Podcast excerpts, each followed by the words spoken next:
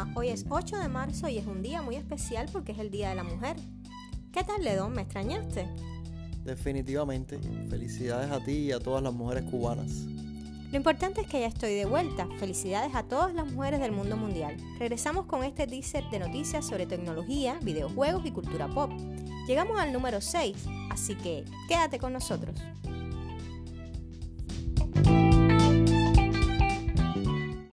Valheim, el título de supervivencia de temática nórdica que arrasa en el mundo de los videojuegos, ha vendido más de 5 millones de copias desde su lanzamiento en Steam el 2 de febrero.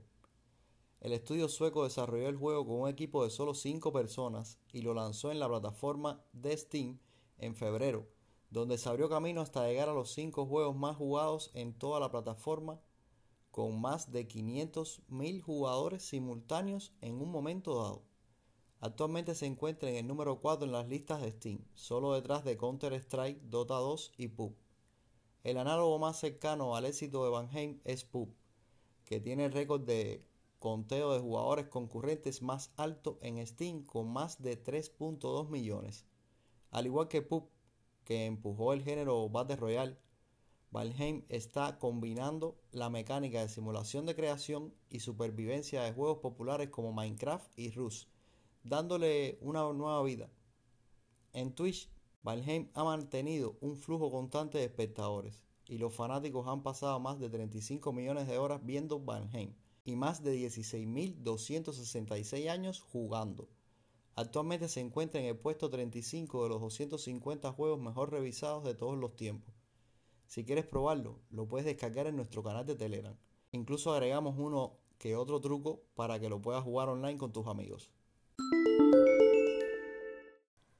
Pese a que los Simpsons ya no tienen un impacto que solía tener, Fox y Disney han renovado la serie por dos temporadas más. Eso quiere decir concretamente que Homero y su familia se mantendrán al aire hasta 2023, cuando se volverá a analizar si todavía quedan aventuras por contar con estos personajes.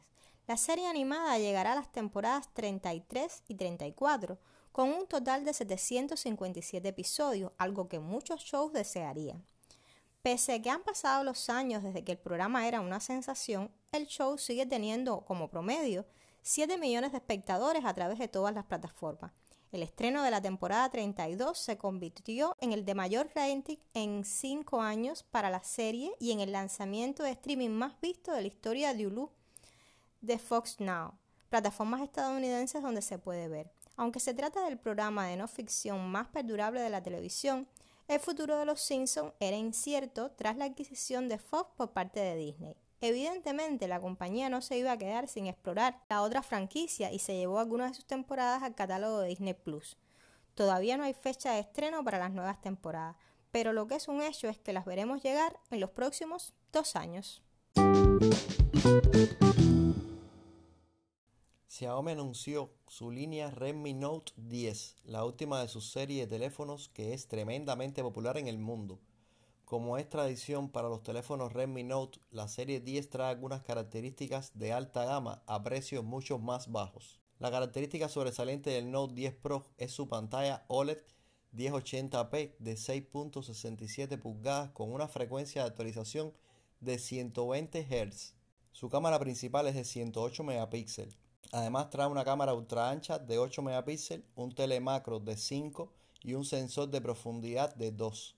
Sobre el papel, eso pone la configuración de su cámara al alcance del nuevo buque insignia Mi 11 de Xiaomi, aunque el sensor de 1.55 pulgadas y 108 megapíxeles del Note 10 Pro es un poco más pequeño.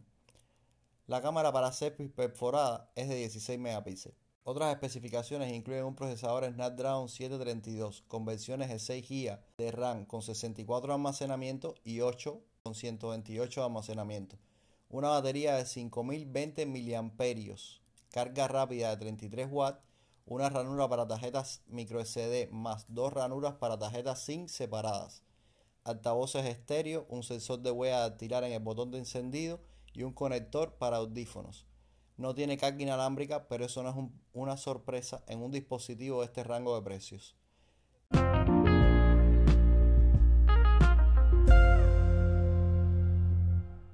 Un grupo de hackers conocido como un cover aprovechó una vulnerabilidad reconocida por Apple y lanzó su último jailbreak que dicen funciona desde iOS 11 hasta iOS 14.3.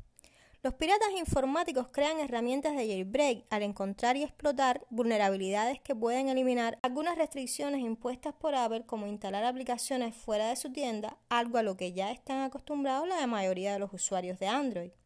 En un tweet, el grupo de jailbreak dijo que utilizó su propio exploit, una vulnerabilidad de kernel que según Apple era una de las tres fallas que pudieron ser explotadas activamente por los piratas informáticos.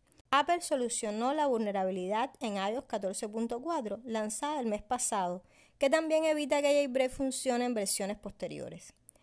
Era raro admitir que el iPhone estaba bajo un ataque activo por parte de piratas informáticos, pero la compañía se negó a decir quiénes eran y a quiénes apuntaban. Apple también otorgó el anonimato al investigador que envió el error. El último jailbreak del grupo que admitía iPhone con iOS 11 a iOS 13.5 se solucionó en cuestión de días el año pasado. Apple trabaja rápidamente para corregir las vulnerabilidades encontradas por los grupos de jailbreak, ya que estas mismas vulnerabilidades pueden explotarse maliciosamente. Los expertos en seguridad generalmente aconsejan a los usuarios de iPhone contra el jailbreak porque hacen que el dispositivo sea más vulnerable, mucho más, a los ataques.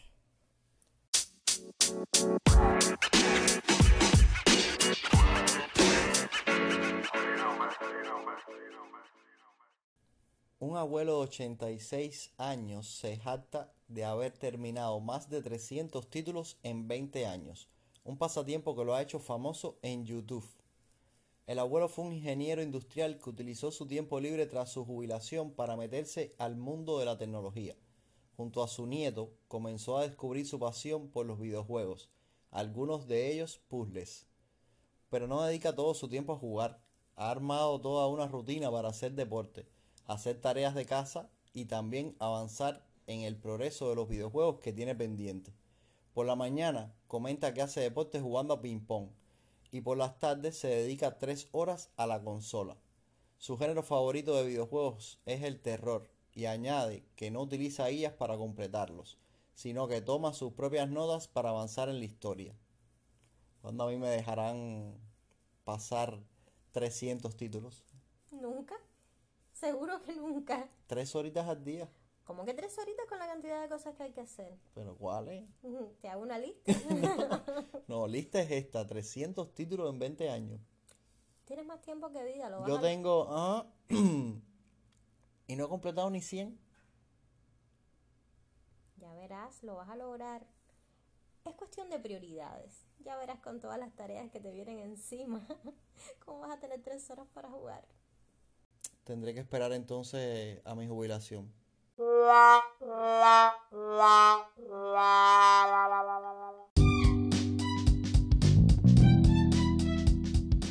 Llega a su fin este episodio, pero nos veremos de nuevo la próxima semana.